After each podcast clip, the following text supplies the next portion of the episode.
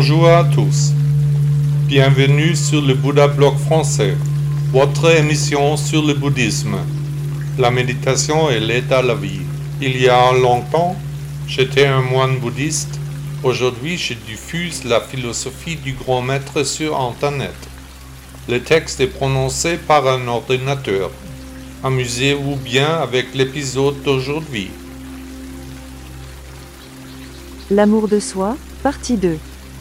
Avez-vous entendu hier la première partie de l'amour de soi? Pour s'aimer soi-même, on doit continuer à bien se comprendre, s'efforcer d'atteindre le véritable noyau, de regarder au-delà du rôle que l'on s'est choisi. Le grand enseignant parlait des réalités derrière la réalité ressentie, car nous, les humains, sommes rarement prêts à nous séparer de nos illusions. Pourquoi l'avarice, la promiscuité ou la consommation de drogue me dérangent-elles chez les autres? Pourquoi d'autres mauvaises caractéristiques ne me dérangent-elles pas, alors que certaines habitudes me font péter les plombs? Pourquoi est-ce que j'aime les chats ou pourquoi est-ce que je déteste les chiens? Comment mes filtres se mettent-ils en place? Pourquoi je m'accommode parfois de l'attitude de mon entourage et parfois pas du tout? Qu'est-ce que j'aime chez moi? Qu'est-ce que je n'aime pas? Qui suis-je? D'où est-ce que je viens? Où vais-je aller? Question après question.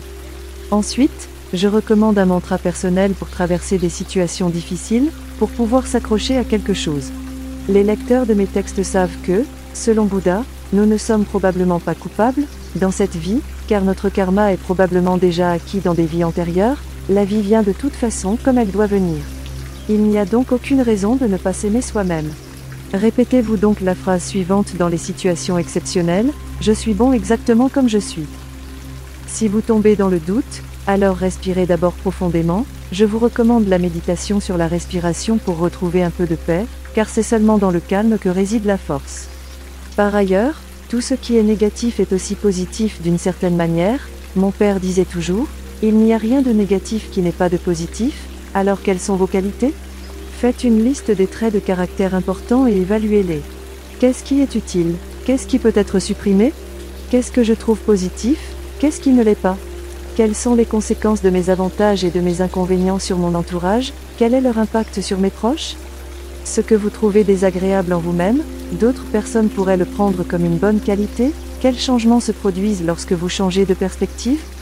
Quoi qu'il en soit, la philosophie de Bouddha peut également guider les adeptes qui n'aspirent pas à l'illumination, qui pratiquent seulement une sorte de bouddhisme de bien-être. Dans un tel cas, l'une des premières étapes pourrait être d'apprendre à s'aimer soi-même, pourquoi pas d'ailleurs? Ne serait-ce pas une bonne perspective si vous pouviez au moins vous accepter vous-même?